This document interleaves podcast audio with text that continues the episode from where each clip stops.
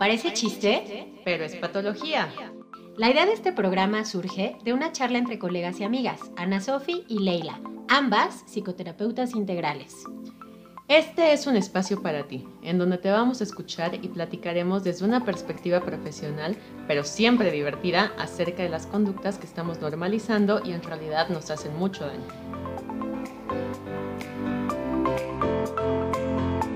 Hola, ¿cómo están?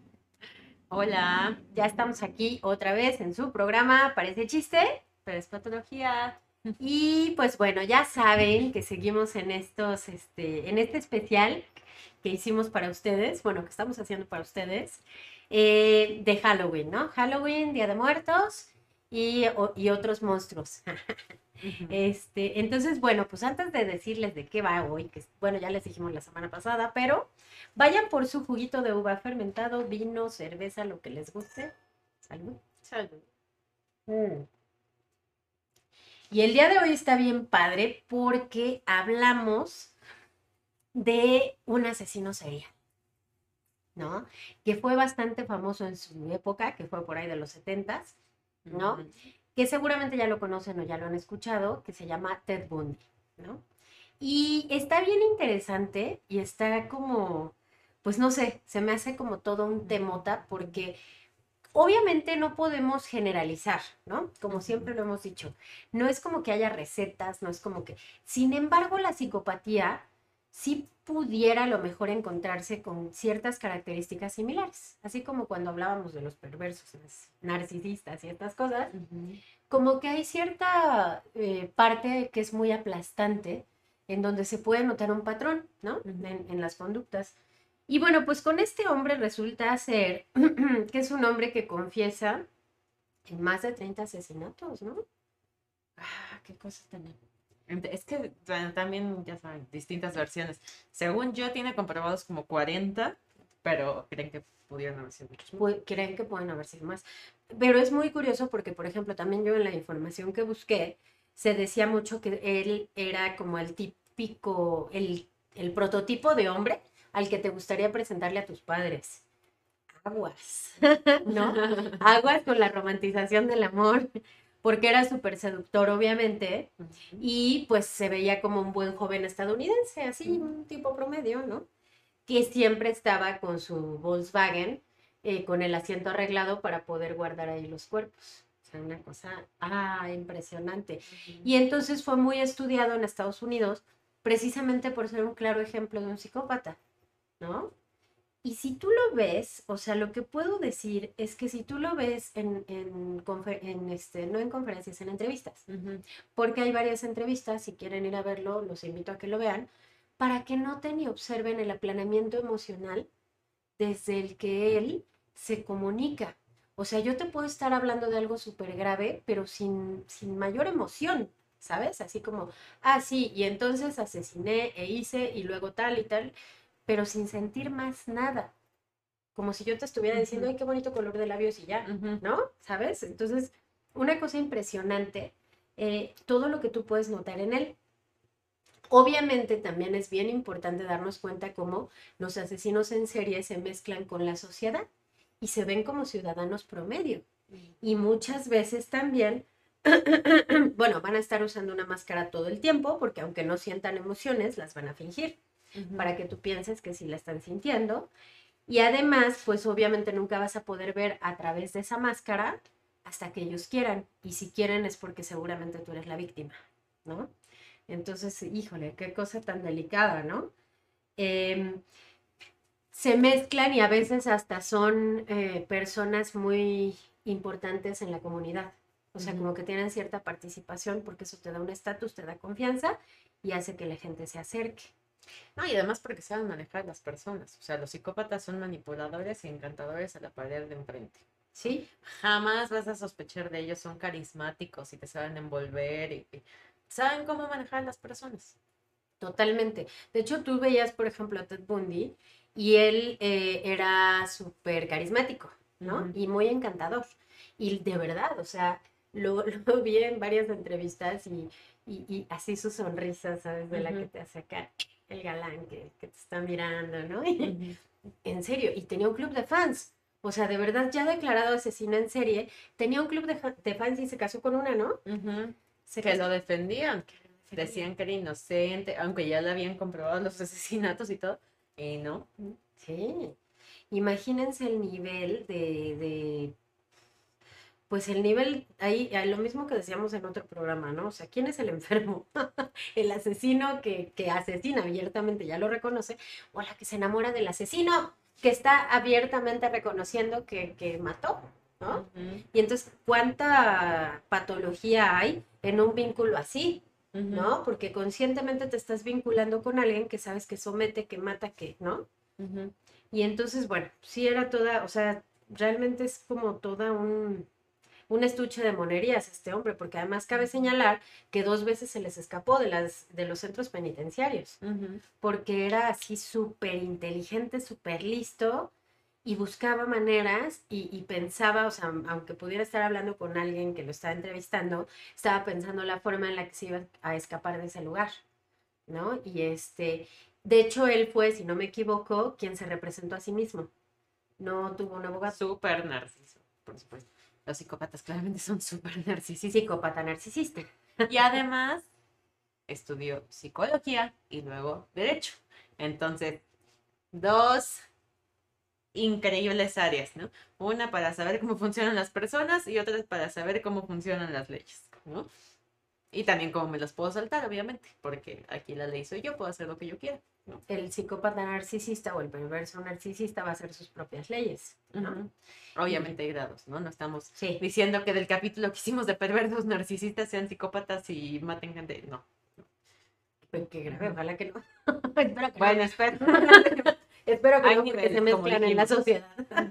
sí, no, sí, está, está cañón. O sea, realmente es muy grave porque eh, aprenden a imitar comportamientos, no sienten esas emociones pero aprenden a imitarlas y por eso te convencen, ¿no?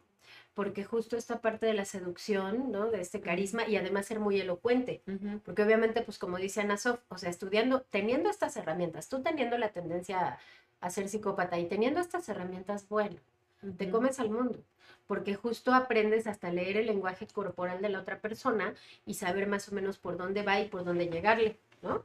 Y por eso se escapó de dos centros penitenciarios, o sea, dos veces. No, la primera vez se escapó en algún, como se estaba defendiendo, en la biblioteca. Fue a la biblioteca.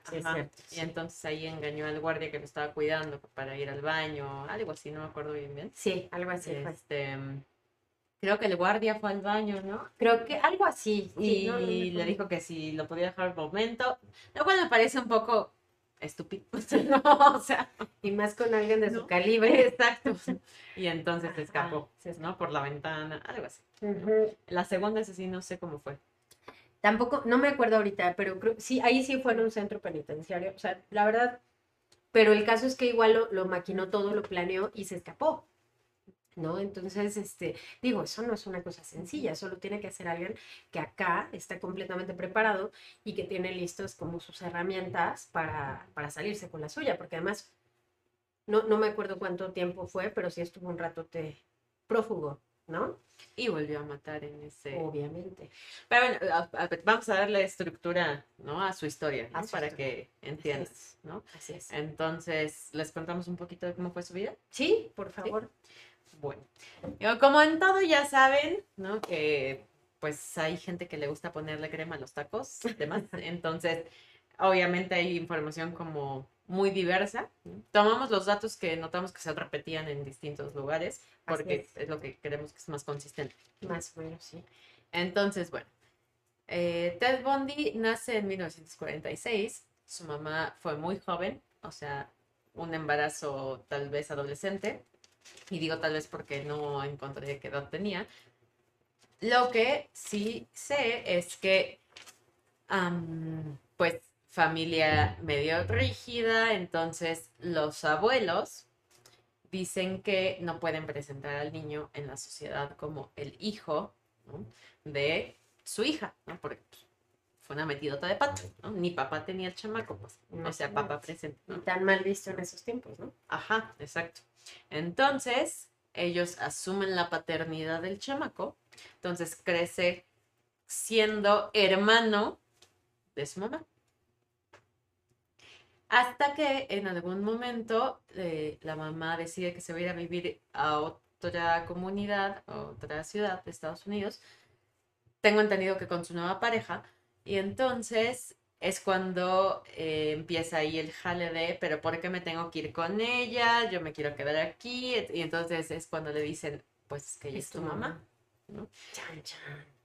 Y además había crecido sintiéndose muy rechazado por su mamá slash su hermana, Entonces, realmente eh, había vivido cierto, bueno, obviamente en ese momento es un impacto enorme que se percibe como abandono de la figura materna. Yo sé que dicen que siempre todo tiene que ver con la mamá, pero es que no es que yo diga que sí, pero no es que sí, pero sí. E, e, es que es una figura muy importante en el sentido de son las personas con las que tenemos el primer contacto con el mundo. Son las personas responsables de darnos autoestima, confianza, identidad. Contención. Ajá, de, enseñarnos a socializar. Entonces, como ya les hemos dicho, es una función. Función materna la pueden cumplir muchas personas. Pero de que esa función materna y función paterna nos marcan, claro. Entonces, imagínense de pronto darte cuenta que tu verdadera mamá te rechazó y abandonó su papel como tu mamá y que además, como tu hermana, te estuvo tratando mal. Porque obviamente la mamá también traía su historia, ¿no? Y, ser mamá adolescente, pues seguramente no es sencillo, bueno, mamá joven. Eh, o, sentir que vas a ser rechazada por haber tenido a tu hijo, pues tampoco debe ser sencillo. Entonces eso te debe llevar a, si estás como libre del gancho de tener que ser la mamá, pues es sencillo rechazar al niño. Claro. Y, tratarlo mal porque es algo que te enoja. ¿no? Sí, sí, sí. Pero crecer con esto siendo Ted Bundy, pues obviamente te va eh, desarrollando mucho enojo hacia eh, las figuras femeninas. Femeninas, sí. Que eso es lo que es súper fascinante de asesinos seriales, conocer el modus operandi y su historia, porque es donde puedes contrastar el por qué están haciendo lo que están haciendo. O sea, todo lo que hacen en sus crímenes algo significa. Totalmente. O sea, desde el souvenir que se llevan de las víctimas, que es algo que hacen mucho, hasta si las ahorcan, si las apuñalan, o sea, todo es significativo. Claro. Por ahí dicen en psicología forense que... Todo está sujeto a interpretación. Ok. Ajá. Sí, pero eh, más específicamente que cuando matan a alguien no están matando a ese alguien, están matando a la persona que están proyectando en ese alguien, ¿no? O sea, la víctima es nada más, digamos, la vasija, el reservorio de a quien verdaderamente quieren. El representante, ¿no? de, la persona que es su verdadero sujeto de agresión. Claro, el, del símbolo, ¿no? más bien es el símbolo de quien realmente... Ajá. Exacto. Esas son las víctimas. qué cosa. Entonces, bueno, eh, digamos que este fue como su primer eh, impacto fuerte en cuanto a rechazo hacia la figura femenina porque mataba a puras mujeres.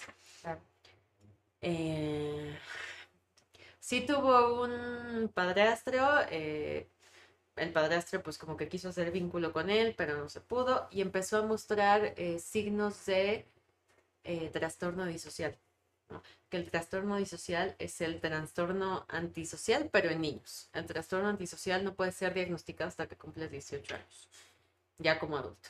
¿no? Como niño se puede empezar a marcar un trastorno disocial que es como el niño psicópata, digamos. Entonces tiene características como que son niños muy crueles, que maltratan animales, que incluso los llegan a matar, que no tienen como esta parte de la empatía. Hay, hay, una película, es que ahorita me acordé, no sé si la llegaste a ver, creo que se llama El Ángel, ¿qué? ¿O cómo se llama? El... Ah, no, pensé que me ibas a decir, tenemos que hablar de Kevin. Ay, esa también, ¿no? Es, ay, qué miedo, santo Cristo. No, pero hay otra también, que es con Macaulay Culkin y con otro niño, eh, y Macaulay Culkin me parece que es un niño precisamente con trastorno disocial porque lastima animales y empieza a hacerle maldades a su primo y creo que al final hasta creo que a la mamá o al papá apuñala, o sea, como niño, ¿no? Entonces ahí se puede ver justamente como si esto se, se, da desde la infancia y se ven ese tipo de rasgos en que alguien que lastima intencionalmente a un ser vivo, aguas, ¿no? Aguas con eso, porque es un ser vivo. O sea, y disfrutar de ver, por ejemplo, un gato sufrir y así, ay, no, no, no puedo ni pensarlo, pero así como, como torturarlo, ¿no? Como entonces ese tipo de cosas sí suceden. Y me imagino que pues por ahí andaba este hombre, ¿no? Sí, sí empezó a mostrar este tipo de síntomas. Eh, se dice, eso no, bueno, es que se dicen muchas cosas, obviamente, pero que su abuelo también era violento con su abuela. Entonces, de ahí como cierta escuelita, ¿no? Como de someter a la figura femenina, maltratarla, etc. Entonces empieza a mostrar estos signos de eh, violencia, ¿no? Ajá, y agresión y crueldad, los síntomas disociales. Y em, era además también muy retraído, pero tenía ahí unos amiguitos con los que luego se juntaba y estaban ahí luego pues haciendo jalada y media, ¿no? Buscando entre botes de basura y él platica que encuentran cintas de pornografía sádica muy, muy fuerte, ¿no? O sea, pornografía, lo que le llamaban pornografía cruda que es como muy explícita, ¿no? Y además, o sea, la pornografía sádica explícita pueden ser hasta violaciones raras, por ejemplo. Entonces, de hecho, él en entrevistas le echa la culpa en parte a esto, a su comportamiento posterior, ¿no? Que no está diciendo que no tenga una parte de razón, porque al final del día sí es un hecho que tenía pues mucha agresión contenida y pues, ¿qué es la pornografía? Es una proyección de cierta forma. Es yo me veo en esa escena en este momento, ¿no? O me imagino que estoy viviendo eso mismo. Entonces, acostumbrarte a em, proyectar de esa forma tu deseo, de una forma tan violenta, pues claro que se vuelve caldo de cultivo. Pero no estamos diciendo que sea la única razón. No, no, obviamente no. Fue un, un pequeño detonante. factor más. Claro, un factor más pero obviamente ya tenía una tendencia hacia allá, muy fuerte, ¿no? Claro, porque si no traes la tendencia incluso desde antes, o sea, sí, bueno, las tendencias son desde antes, no, redundancia, pero si no traes la tendencia, ves eso y ni siquiera te gusta, ¿no? Lo rechazas. Lo, claro, o sea, de entrada no te quedas a mirarlo, no te causa excitación. O sea, es que desde ahí está. Eso no excitaría a una persona en su sano juicio, que, que también eso yo entiendo que está sujeto a, interpretaciones, depende de la perspectiva, los parámetros, bla, pero vaya, obviamente hay cosas que tú vas a ver y que lejos de excitarte vas a decir qué horror quita esto. Pero si tú empiezas a sentir excitación sexual en eso, foco gigantescamente rojo, ¿no? Bandera roja, pues, océano rojo, ¿no? O sea, ¿sabes? Sí, como una parte de proyección de tu deseo. Exacto. Pero ve lo grave de eso, ¿no? O sea, no es cualquier cosa. Y aquí, perdón, rápidamente digo algo que me parece interesante por lo que dice Ana Sofía. Ana Sofía cuenta una parte de la historia, pero por ejemplo, él en una entrevista explica que su comportamiento quiere aclarar, y yo obviamente creo de dos cosas. Una, o fue su fantasía, o la otra, pues era para sostener el discurso que él estaba manejando de defensa. Manipulación. claro, manipulación para que la vean inocente. Exactamente. Él aclara y dice que su familia no los culpen porque su familia, sus dos padres siempre estuvieron entregados a sus hijos y que les dieron una infancia feliz y que estaban consagrados a ellos y que eran cristianos y que no fumaban y no tomaban. Y yo así como que de hecho cuando lo vi dije, órale, ¿no? Que, ojo, aquí cabe aclarar y cabe señalar que aunque ahorita, por ejemplo, estamos hablando de él y encontramos esta información de la que tú estás hablando y la que yo hablo, este, puede haber casos en que aunque tengan un entorno completamente saludable, desarrollen psicopatía. Como en todo, tampoco hay recetas, ¿no? O sea, tampoco es este. En este caso dudo mucho, realmente. Yo creo que efectivamente era parte del sostener su discurso de, de inocencia, porque él se lo creía con elocuencia lo decía, soy inocente y por eso estudió derecho y por eso estudió psicología. No fue como porque fueran sus pasiones, sino porque eran las herramientas que él necesitaba para defenderse, ¿no? Y alegar locura o alegar este, ay, este fue eh, lo que dijo en alguna declaración, ¿no? Que había sido una posesión alienígena, ¿no? Ah, en sus palabras no lo, dijo, sí, y lo, lo vi, por eso te que, que cuando eh, se dio cuenta de el trance después de haber su primer asesinato, él se sentía horrorizado, lo cual por supuesto no le creo, porque cometió como quién sabe cuántos más. Este, y que según él eh, lo explicaba como si hubiera sido una posesión alienígena. ¿Neta? o sea, ¿en serio? ¿En serio? ¿En serio? Y casual, pues cometió todavía treinta y tantos más. O sea, no tenemos con exactitud el número porque nunca lo dijo real, ¿no? Entonces, bueno, ¿a qué vamos con esto? Pues a que es como cuando el paciente llega a una a, a- a la sesión y, y es que me han dicho, ¿no? Me, ¿Y cómo sabes si no digo mentiras? Pues yo voy a trabajar con, con tu realidad. ¿no? Y obviamente, pues bueno, si alguien estuviera trabajando con su realidad, pues esa era su realidad, su inocencia, a pesar de que todo, pruebas científicas, obviamente apuntaban a él, ¿no? Y, este, y estudios y cosas. Pero él se la creía, se creía su, su inocencia. Sí. Entonces, es todo un tema. O sea, realmente en ese sentido fue un personaje. Ah, porque además también dijo que sus padres no habían cometido ninguna clase de abuso ni corporal ni psicológico contra ellos. O sea, él mencionó una familia feliz. Feliz. Pues no sé si se creía su inocencia, pero era lo que estaba intentando, obviamente, reafirmar. Evidentemente no quería que lo condenaran, condenaran en la silla eléctrica, que fue lo que pasó, por cierto. Sí. Entonces, bueno, siguiendo como su historia, crece de esta forma que les comentábamos, ¿no? Y con crueldad y ya era el psicopatita, pues.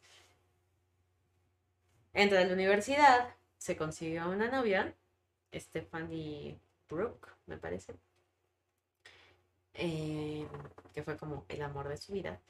Y entonces estaba ahí súper mega enamorado y de repente la novia lo corta.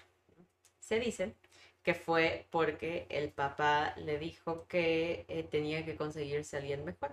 ¿no? Entonces, si eso es cierto, imagínense el segundo rechazo fuerte de una figura femenina tan importante. En su ¿no? vida. Exacto. Él se obsesiona con ella, intenta reconquistarla, eh, cortan mucho tiempo, bueno, algunos años. Eh, él tiene otra novia, pero nunca corta contacto con ella, hasta que tienen como un reencuentro. Parece que regresan durante algún tiempo corto y entonces ella termina la relación definitivamente. En ese momento es cuando empiezan los asesinatos, ese mismo año. ¿no? digamos, cuando se revive este detonante del rechazo, que como que detona la ira hacia estas figuras en Ted Bundy.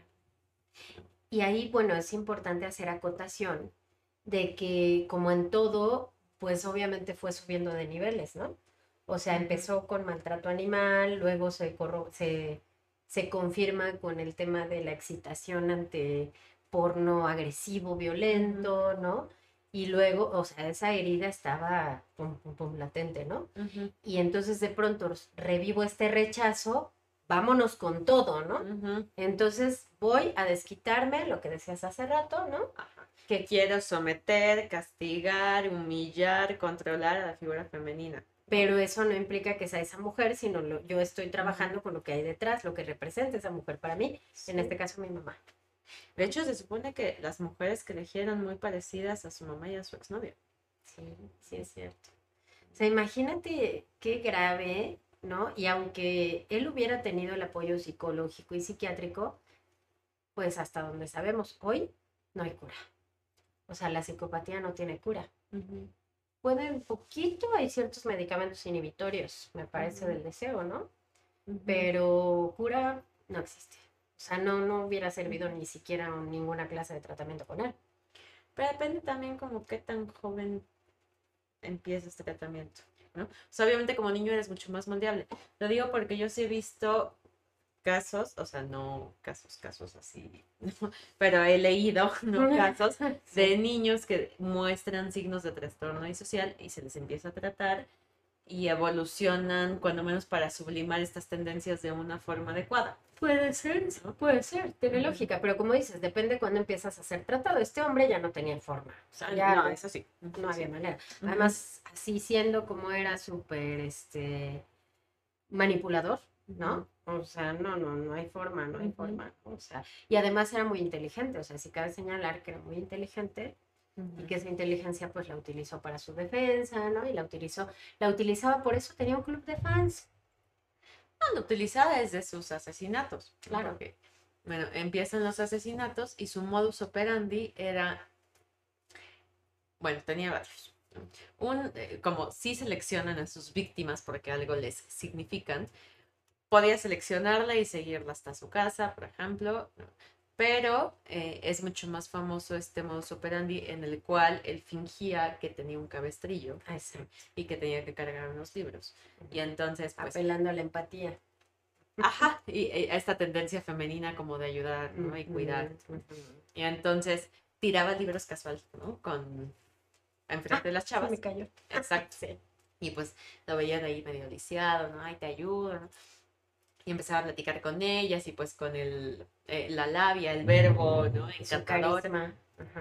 Exacto, ¿no? Entonces iba generando confianza, ¿no? Que obviamente es una parte muy importante para jalar a tu víctima a donde tú quieres que vaya. Que vaya. Y entonces eh, terminaba con este cuento de, eh, ¿sabes qué?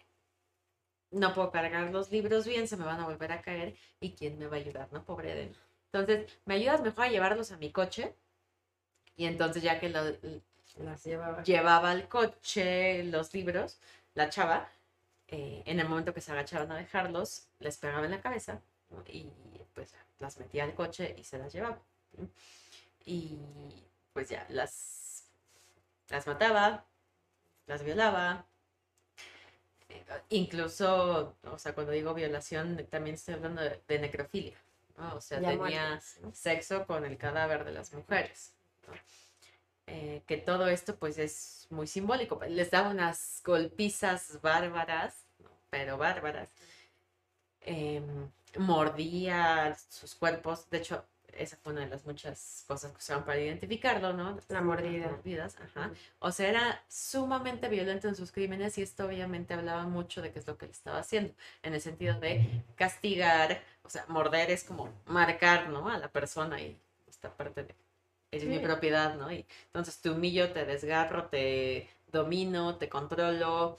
Este, es como, eh, eh, en última instancia, el mayor simbolismo de voy a hacer contigo lo que yo quiera, tú eres en este momento ya mi propiedad y te puedo controlar de todas las formas posibles. Em, las descuartizaba, tiraba los cuerpos en distintas partes que simbólicamente ya hablando en una cuestión forense, es también eh, interpretativo de todavía más humillación. Es como ya ni siquiera el cuerpo con su dignidad, ¿me explico? O sea, les quitas todo, los despojas de todo. E incluso llegaba a guardar algunos trofeos, souvenirs, que son también famosos en asesinos seriales, que guardaba la parte de, del cuerpo de algunos. Pues, Porque es, es que es eso para ellos, son trofeos, es como Sí, son sus logros, o sea, es el recordatorio de sus logros. También por eso luego los asesinos seriales regresan a las escenas, ¿no? Porque les gusta revivir lo que sucedió y ver lo que están ocasionando en fascinación. Y también por eso les encanta escuchar a los testigos, narrar en las cortes que fue que escriban sobre ellos, que hablen sobre ellos, ¿no? Es un tema narcisista que ya habíamos mencionado por ahí. Sí. Pero esta parte del trofeo es como, ¿han visto en los baños así de fulanito estuvo aquí. Ah, bueno, algo así. Ana was here. sí, son sus trofeos. Sí, totalmente. Entonces, sí era muchísima violencia volcada en, en, en eh, sí. sí. en su modus operandi. Claro. Ya después desarrolló otros que sí, fingir, eh, también que no podía eh, cargar algo bien de su barco, tenía un velero, me parece, entonces también era como una escena muy ideal para los crímenes, porque entonces, siendo encantador, pues les ofrecía a las chavas que sí, ay, me ayudas a tal cosa con el velero y te doy una vuelta en el velero, ¿no? Y pues ahí van esas no, no saben que van directito a su muerte, ¿no? Exacto. Em, mm. y bueno, así tuvo... De, la parte psicológica, que más como podemos decir, ¿no? Este, o sea, bueno, eh, lo, lo que dice Ana Sofía en cuanto a cómo creció, sí es es casi, yo, yo veo que sí puede haber casos de, o sea, sí, porque puede haberlos, de, de personas que crecen en una familia medianamente normal y aún así desarrollan psicopatía. Pero es muy, muy, muy, muy difícil porque sí de alguna manera tiene que haber como, es como una bacteria no se va a cultivar si no tiene el, el ambiente adecuado. Entonces lo mismo con un trastorno o con una tendencia a desarrollar un trastorno de este tamaño o de este nivel. Obviamente hay detonantes y obviamente hay cosas que van haciendo y van forzando a que esto suceda. Y dentro de eso a él, pues el rechazo de esa figura que era tan importante como su mamá, pues él lo vivió así de esa manera y lo que empezó a generar y lo que empezó a cultivar es odio, ¿no?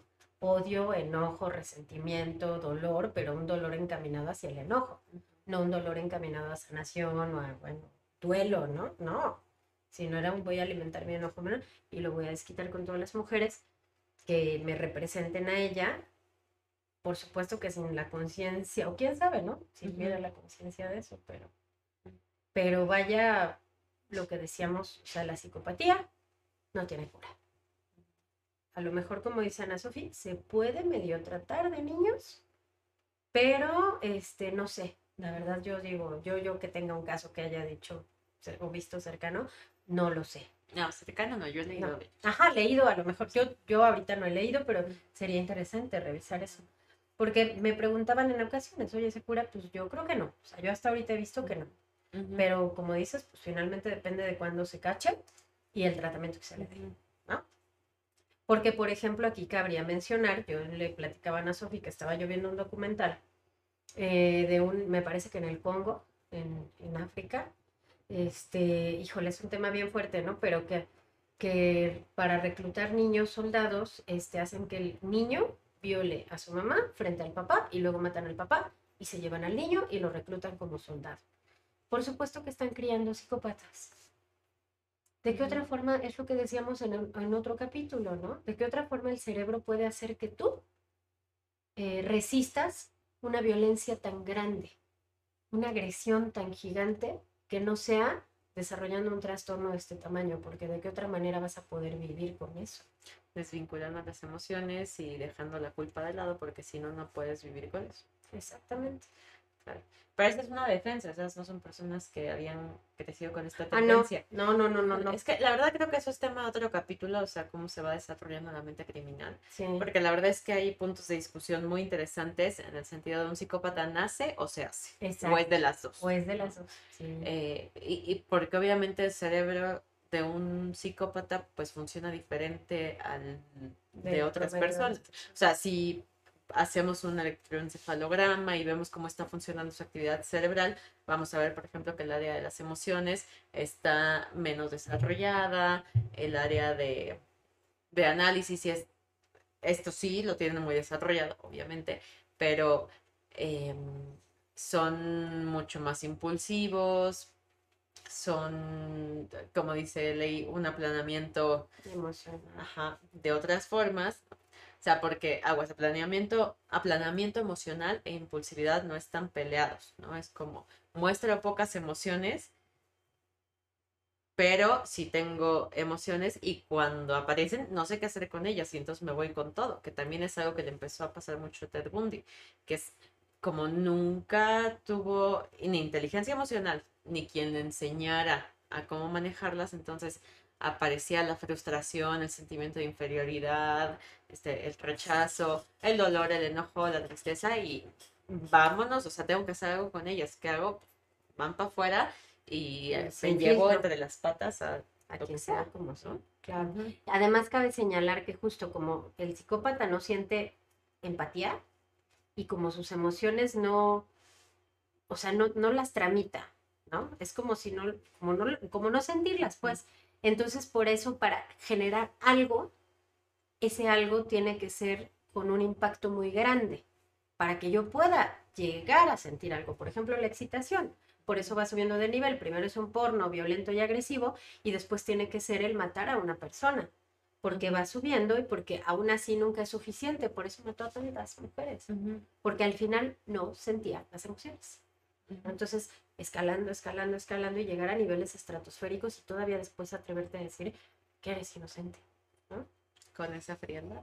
con esa frialdad. Entonces, imagínense qué grave. Pues yo creo que a lo mejor, no, no sé qué consideras más que sea importante decir, pero igual con eso podríamos un poquito como empezar a, a concluir, ¿no?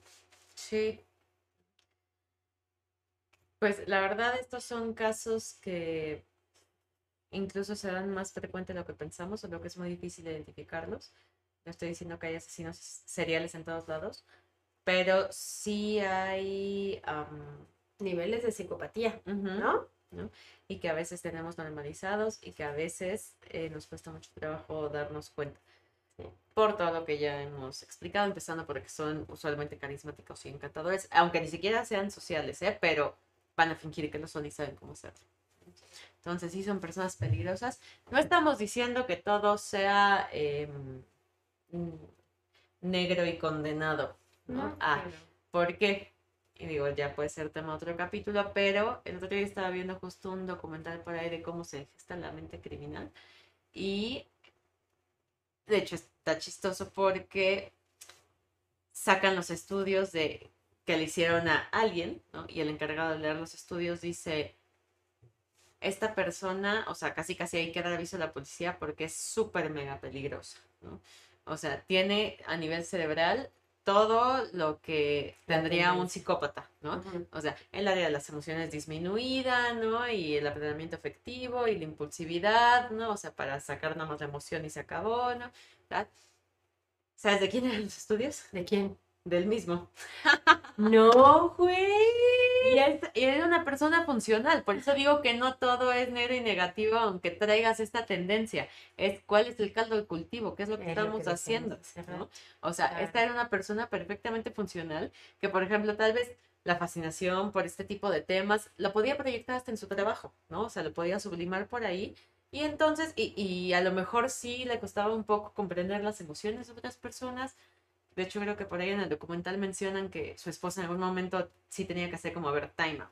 ¿Te das cuenta cómo me estás haciendo sentir? Y como que se le dificultaba, pero era funcional, vamos, ¿no? Y lo lograba. ¿No? Entonces, ¿cuál es el caldo de cultivo en el que estamos eh, formando a las personas, ¿no? Y formándonos a nosotros mismos, o sea, volvemos a lo mismo, qué tan hábiles somos para poder cuestionar quién somos y por qué somos como somos y si podría ser mejor o no y si estamos funcionando de la mejor forma en la que lo podríamos hacer. Sí, yo creo que, bueno, yo con eso me quedaría y con eso cerraría porque me parece como lo más importante, ¿no? ¿Qué entorno estamos fomentando y en qué entorno además estamos criando cuando criamos a un ser humanito o ser humanita, ¿no? Porque pues es grave y es grueso y todo lo que hacemos tiene consecuencias, ¿no? Pues bueno, los invitamos a que le den a la campanita y que se suscriban a nuestro canal de YouTube y también nos encuentran en Facebook, Instagram como parece chiste, pero es patología y como Soleil Psicoterapia Integral.